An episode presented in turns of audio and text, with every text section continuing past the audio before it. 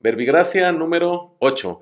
Estoy muy contento porque nos acompaña un gran amigo, una persona a quien admiro por lo que representa, no solo en el ámbito político, sino como persona. En verdad, amigo Javier Arias, que no lo conoce, es doctor en ciencias políticas y consejero electoral de el estado de Morelos. Amigo Javier, ¿cómo estás? Bien, muchísimas gracias Beto por esta invitación. De verdad estoy muy contento. Eh, que después de varios programas me hayas invitado por fin. no, al contrario, ya llevamos ahí rato con, con, esta idea de platicar y sobre todo temas interesantes, ¿no? Como es la democracia, como es la participación ciudadana, la polarización que vivimos hoy, no solo a nivel estatal, sino a nivel nacional. Creo que son temas interesantes y me gustaría empezar por ahí, eh, que empecemos a platicar de la democracia, ¿no? A ver qué, qué opinamos en relación a qué es la democracia y sobre todo para preguntarte, ¿Confías o crees en la democracia? Sí, por supuesto que creo en la democracia y desafortunadamente también creo que se ha hecho, se ha mitificado la democracia. Mitificado en el sentido de que ya todo le llamamos democracia, ¿no? Y, y no es cierto, ¿no? Y pongo el ejemplo de la consulta de mañana, que sí, de mañana, perdón, del, 1 de agosto, que sí es un ejercicio donde vas y le vas a preguntar a la ciudadanía pero eh, muchas veces los elementos que matan a la democracia son precisamente eh, presentados como actos democráticos. ¿no? Entonces, ¿de qué forma podemos identificar qué es la democracia? Cuando, eh, esos, cuando, el ciudadano tiene precisamente los elementos para participar de manera libre, con conocimiento de las cosas. Eh, por ejemplo, eh, de acuerdo a, la Organización de las Naciones Unidas, bueno, está, para que se configure la democracia, debe estar garantizado tus derechos sociales, tus derechos civiles y tus derechos políticos.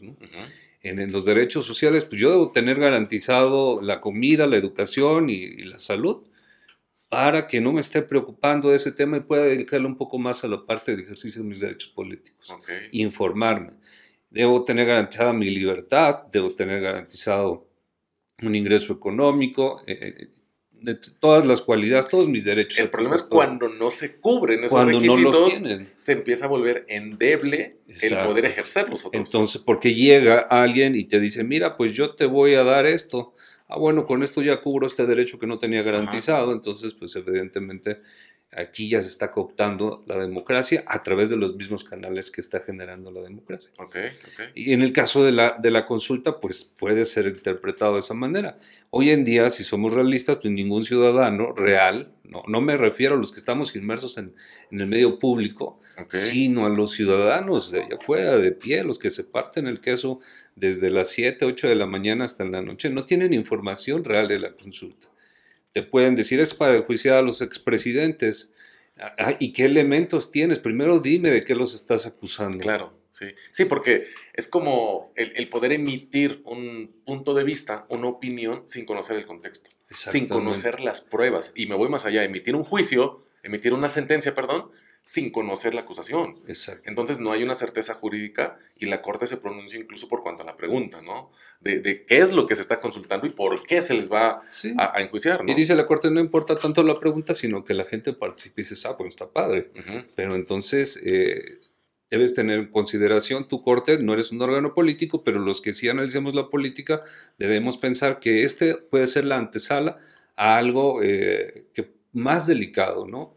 A generar apatía en los procesos de participación, por ejemplo, a que eh, detrás de un proceso democrático puedas esconder otra situación el día de mañana o utilizarlo para otras situaciones que no, que no, no abonarían tanto a la democracia.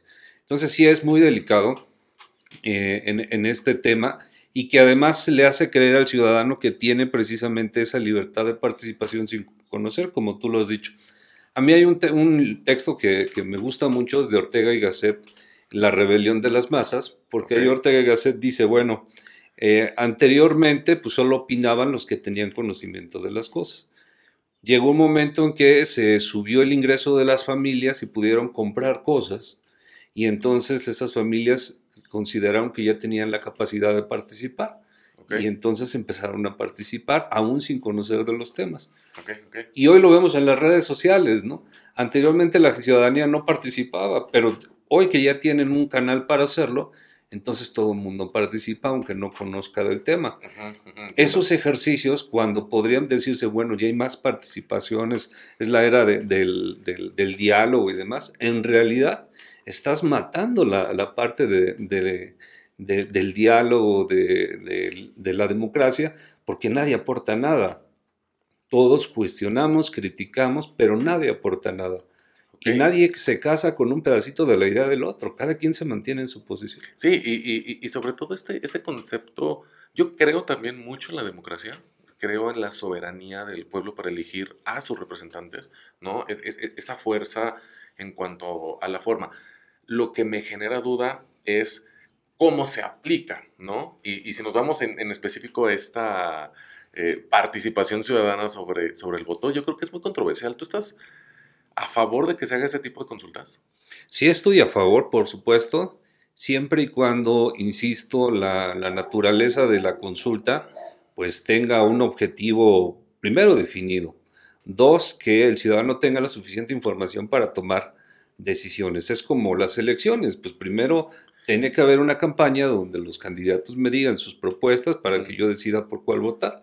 En el caso debe ser exactamente lo mismo, porque el ciudadano va a ejercer pero no crees que ese tipo de consultas, o más bien, cuando hay una acción que, eh, genera un indicio para una investigación de cualquier naturaleza, la ley se tiene que aplicar, ¿no? No, no tengo que ponerla una consulta a, a, decir, a ver, ¿están de acuerdo o no porque se cometió un hecho delictivo?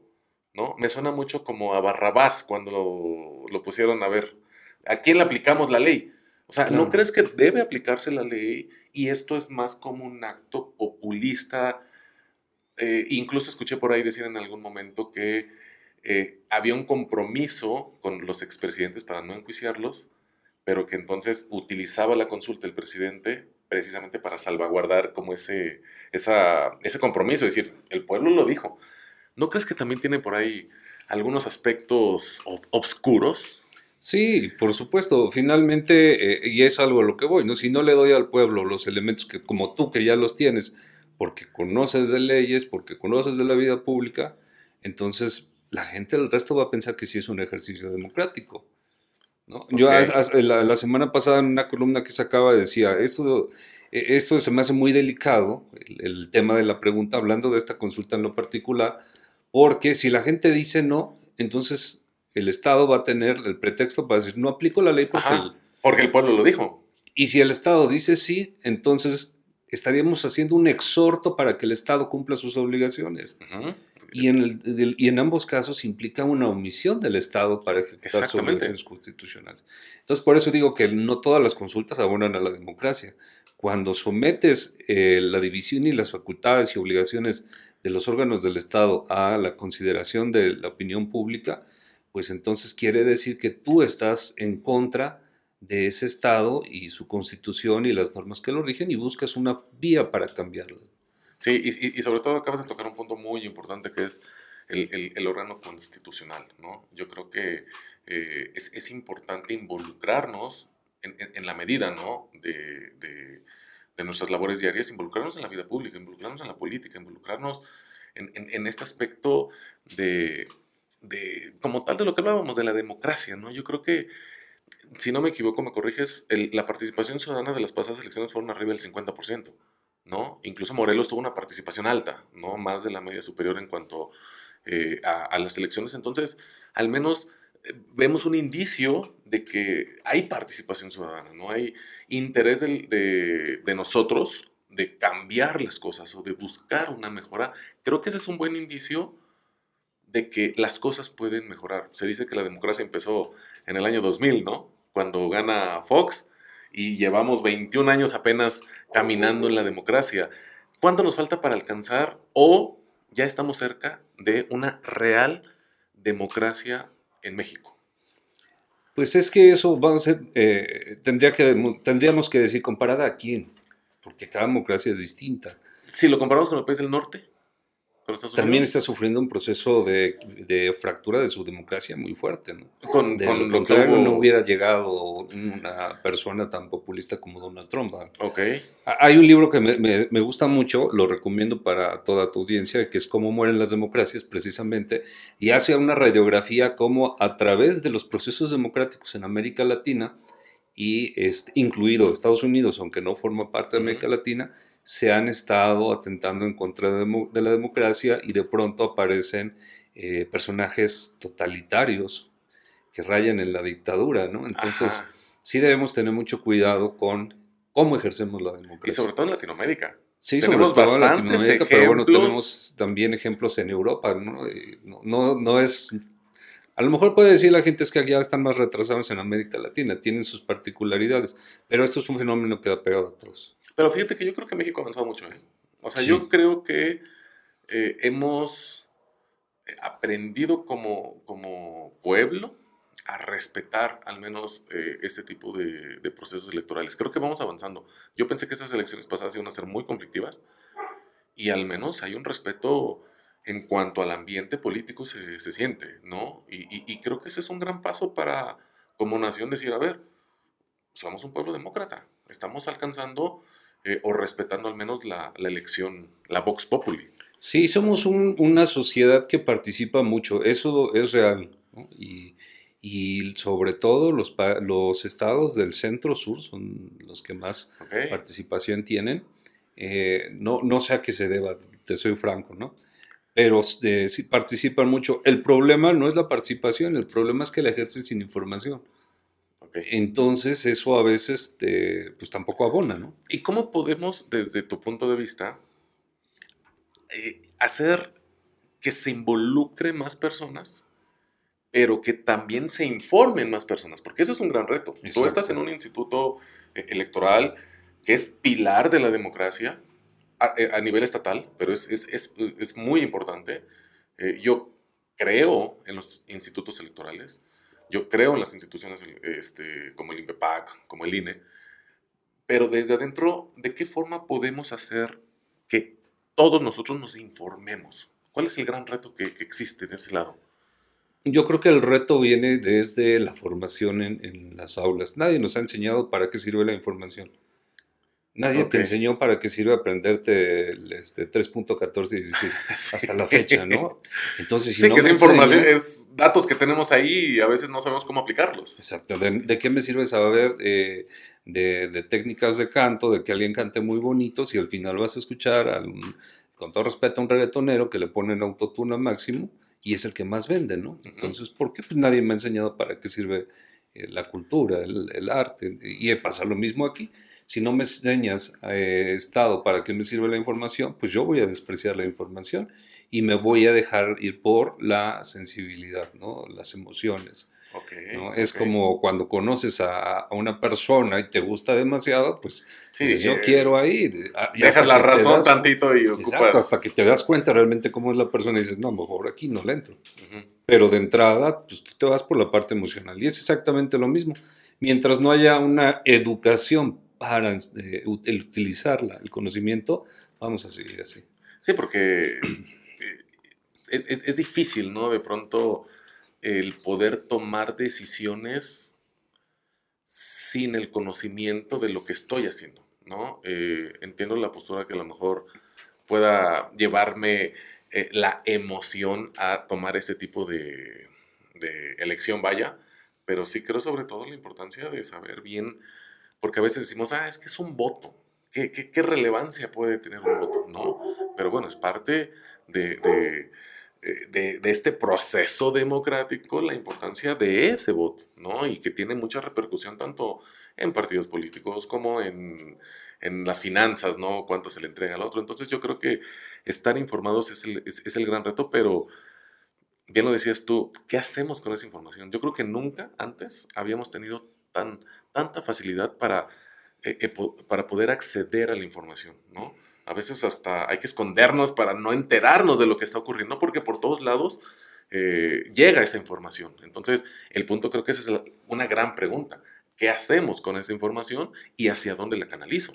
¿no? Y sobre todo en, procesos electorales tan importantes para la vida pública de México. Sí, hace falta que los planes de estudio ya contemplen esa parte. La, información, ¿eh? la información ya está al alcance de todos, eh, o casi todos.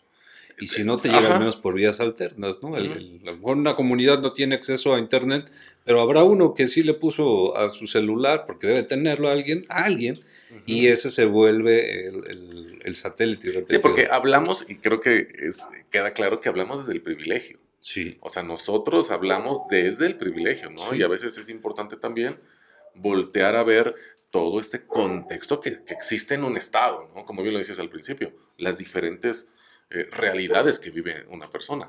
Sí, porque esto es algo bien interesante, porque por ejemplo, ahora que hablas del privilegio, este, yo voy a buscar información o acepto solo la información que va de acuerdo a, mi forma de pensar. Como no tengo esa capacidad de diálogo y de construir con el diálogo, pues desprecio todo lo que no va y, al que utilice esa información le pongo un sobrenombre para burlarme de él, para eh, menospreciarlo, para ofenderlo, en lugar de construir. Y entonces hoy tenemos una lucha de géneros, y dentro de los géneros tenemos una lucha de subgéneros, por llamarlas de una manera, ¿no? Porque ahorita todo el mundo se siente sensible si le pones una etiqueta, pero todos quieren una etiqueta.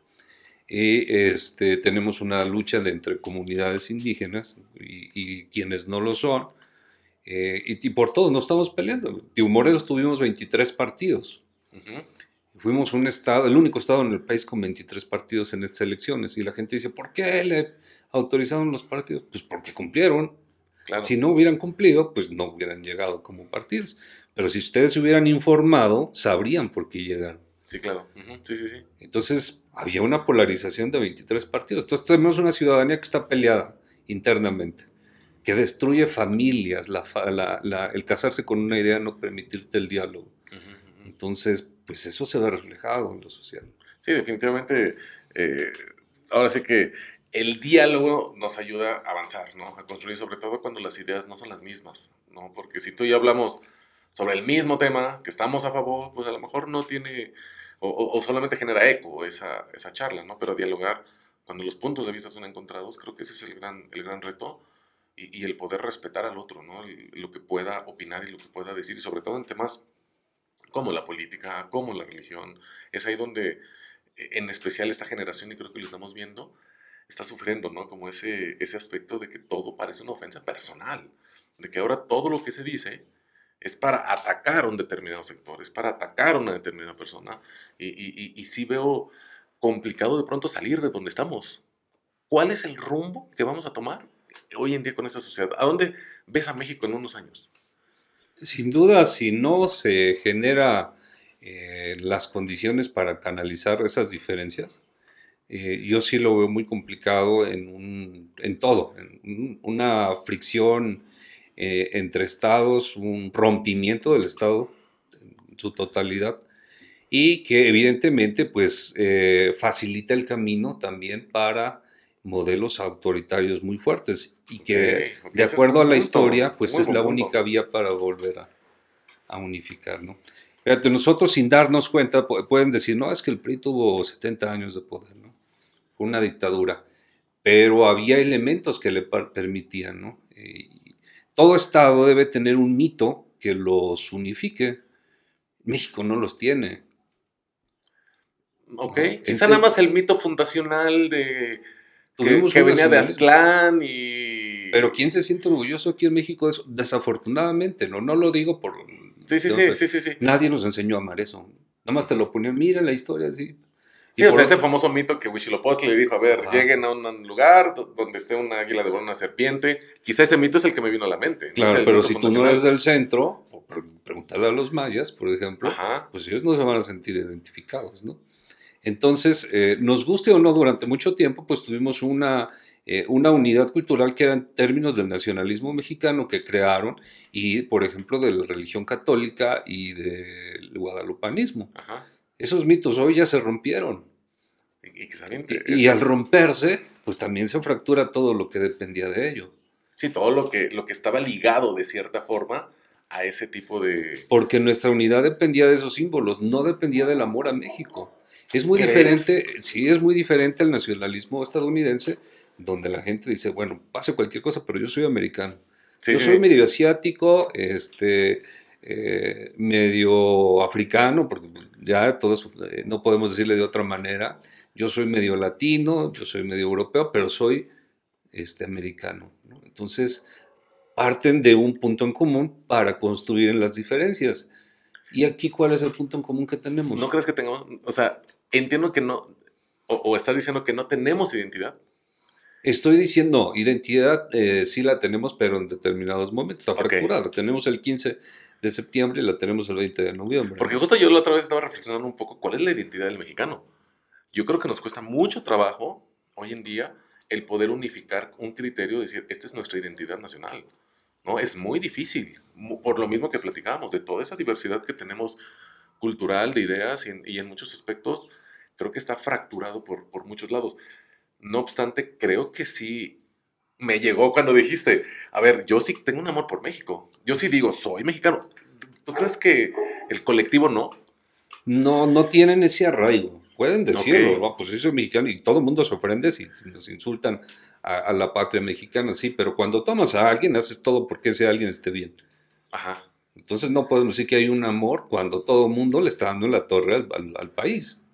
¿no? Desde tirar basura, desde este, no pagar impuestos, desde evadir mis responsabilidades.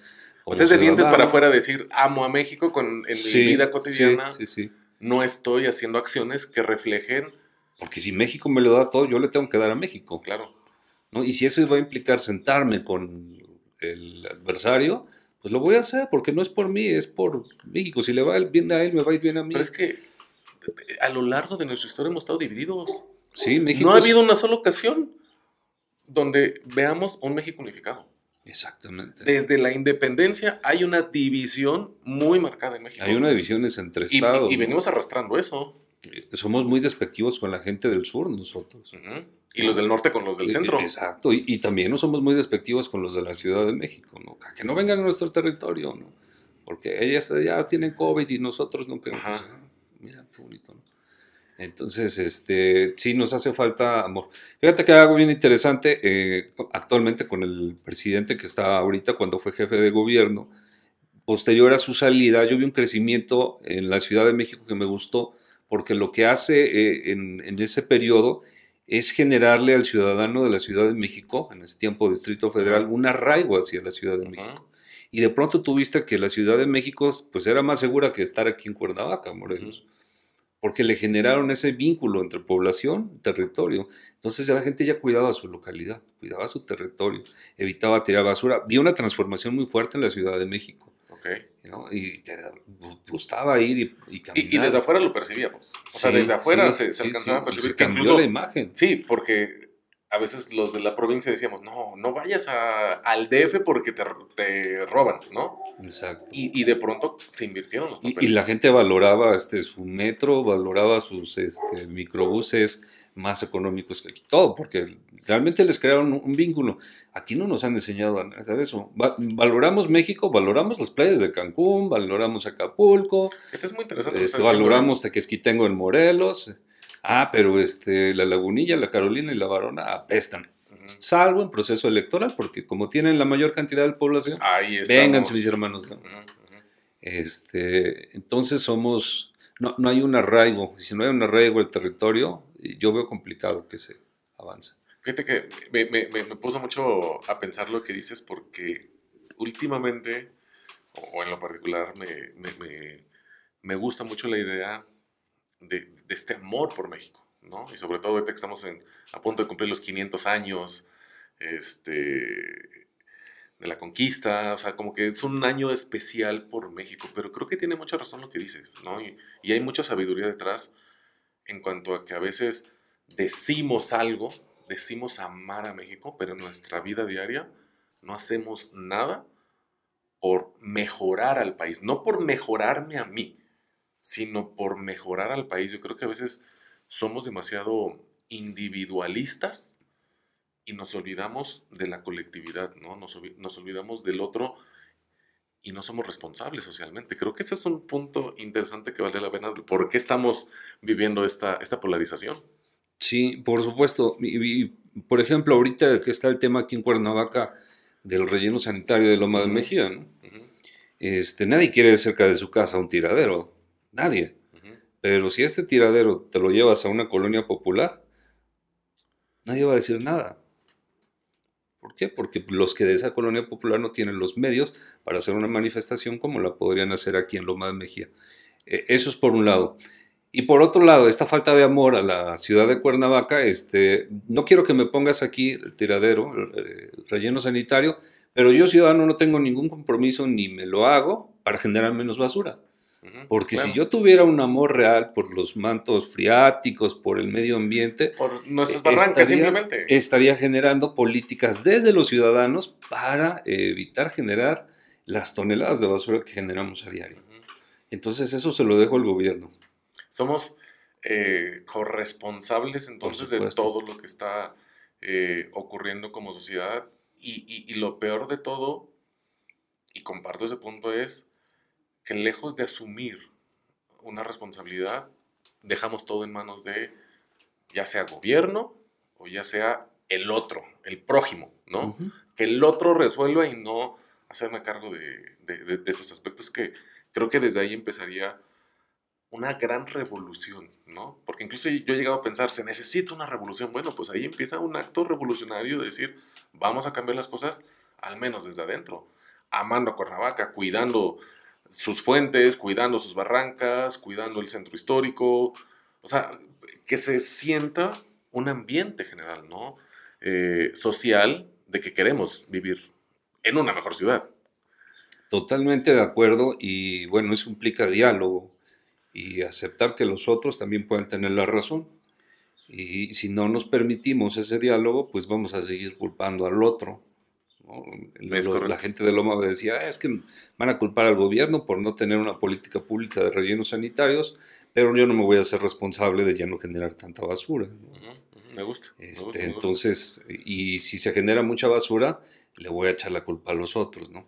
En este tema del COVID, ¿no? ¿Cuántas veces no escuchamos es que eh, los covidiotas que salen a la calle y demás, pues sí, como dices tú, hablabas de tu posición del privilegio porque tú sí te podías quedar en tu casa. Claro, pero hay exactamente. no pueden. Y es que eso es el punto. A veces no pensamos en, el otro. Exacto. O sea, desde mi posición de privilegio, yo puedo decir, ah, perfecto, me quedo en mi casa porque sé que no tengo la, o tengo la posibilidad de hacerlo. Y criticamos al que salía, pero a veces no vemos la situación del por qué se ve obligado a salir. Exactamente, entonces no asumo que yo puedo contribuir quedándome en mi casa y permitiendo que quien no puede pues lo haga con las precauciones que correspondan. Eh, en todos los, movimientos que se están viendo ahorita es exactamente lo mismo. Eh, ninguno asume la parte de la responsabilidad que le toca. El movimiento feminista es, es exactamente lo mismo, en el que las mujeres, pues, las mujeres este, pues, siempre van a culpar al hombre. El hombre es el que tiene la culpa de todo.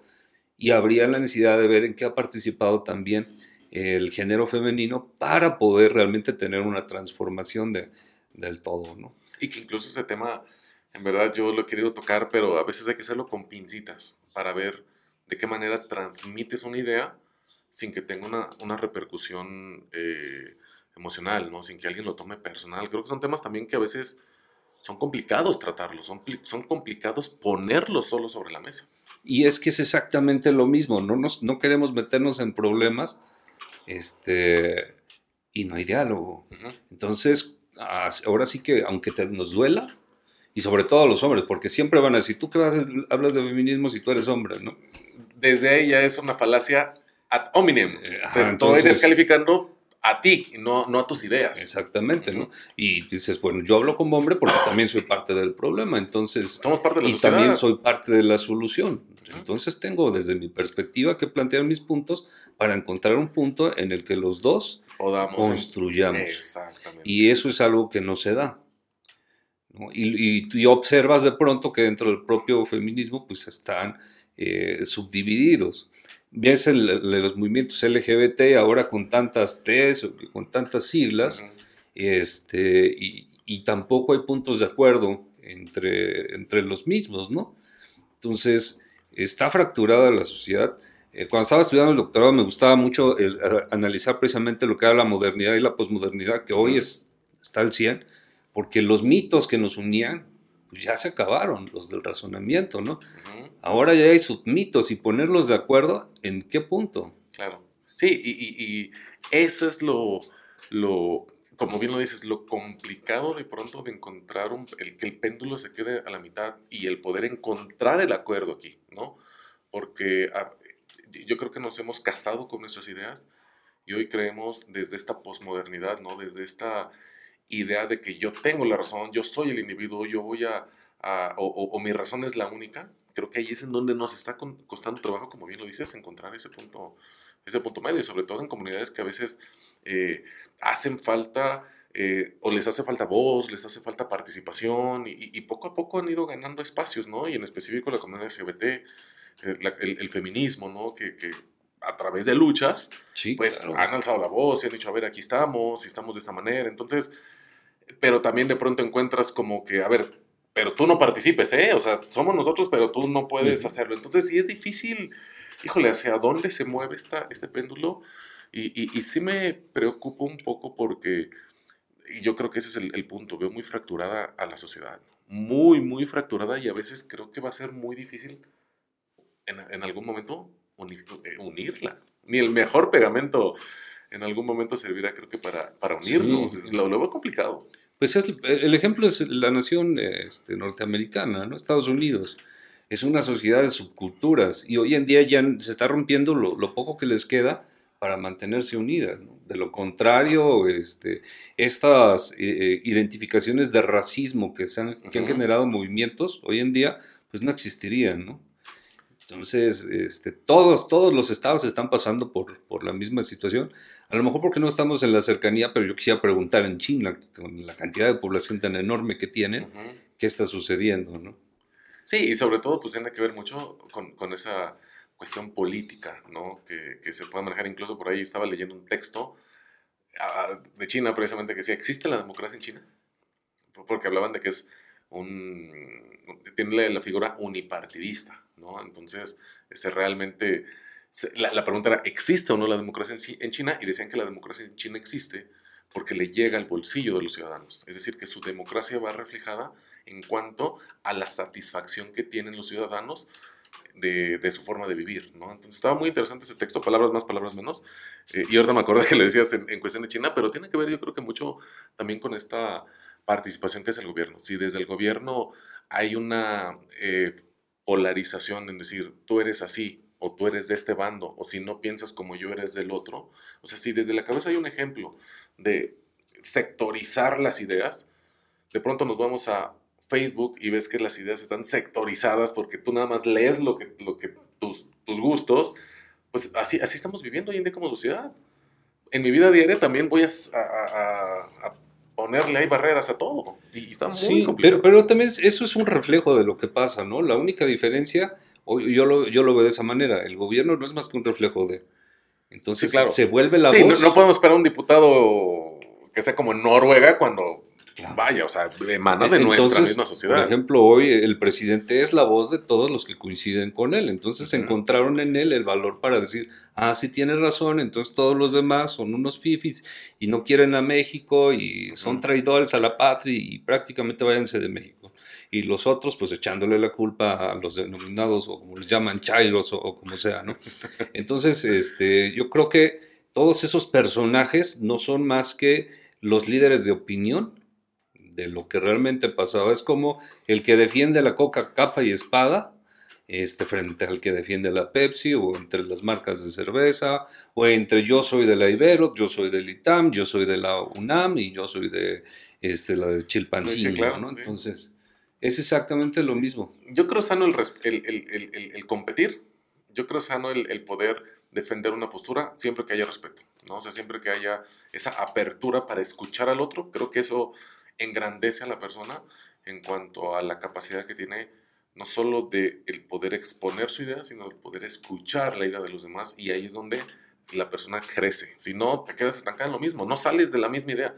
Si toda la vida piensas lo mismo, pues toda la vida vas a vivir igual, ¿no? Como que creo que las ideas tienen que ir evolucionando y parte de esa evolución pues es en que alguien te diga, oye, yo pienso diferente a ti, ¿no? Y ahí es donde hay una evolución en todos los, los, los sentidos, ¿no? Es donde vamos caminando. Y, ahorita, por ejemplo, en esa evolución, lo que comentas, pues no, no tienen que ser iguales todas las democracias. Eso dependerá también de cada estado, de, cómo lo configure. Lo importante, y sí es como lo señalas, es que se te respeten tus derechos. Si no hay respeto a los derechos humanos, no puede haber democracia. Entonces, a lo mejor puede hacer un solo partido, pero si en ese partido, en ese sistema de gobierno, yo te respeto todos los derechos, incluido el hecho de votar de manera libre, puede ser una democracia. Y es que alguien puede decir, pero nada más tenían un candidato. Bueno, yo puedo decir, ciudadano, que no voto por ti. Sí, desde ahí y obligar al Estado a cambiar. Estoy ejerciendo un derecho, como dices, en cuanto al, al objetivo que se, prende, que se pretende alcanzar. El pueblo. Amigo, pues creo que estos temas son muy interesantes. Podríamos irnos aquí horas y horas platicando en cuestión de la, de, la democracia. Creo que a ambos nos gusta la política, nos gusta involucrarnos en estos eh, aspectos sociales, culturales y demás. Sigo en, redes, te sigo ahí en las... Eh, escribes, ¿no? Unas columnas, recuérdame el... Sí, estaba, estaba escribiendo para eh, Pulso Político. Pulso Político, es correcto. Eh, índice Político, perdón. Ah, ok, ok. Este, y ahorita también un medio local, pero pues ahorita con el trabajo que teníamos, la verdad es que tuve que dejarlo un ratito. No, estuvo pesado, ¿verdad? sí, bastante. Saliste, ahora sí, aventando... Sí, sí, sí. La gota gorda ahí. Pero pues ya nos pondremos al corriente en esa, en esa parte. Pero, pero fíjate que los felicito y de verdad, en, particular, porque creo que fue un proceso eh, que generó certeza, generó confianza, ¿no? Al menos, como bien lo decías, tantos partidos en pandemia. Yo, yo pensé que iba a ser muy, muy complicado. Creo que por ahí hay algunos detallitos en cuestión de las comunidades indígenas, ¿no? Que, están por ahí pendientes, pero, pero creo que en general pues fue un, un gran proceso y ojalá se vea reflejado de cara al 24, ¿no? Que va a ser muy interesante, que es lo que nos espera. ¿Algo más que quieras agregar, amigo? No, amigo, al contrario, agradecerte de verdad esta invitación. No, no, no, el gusto fue mío, pues nos vemos, muchas gracias a todos.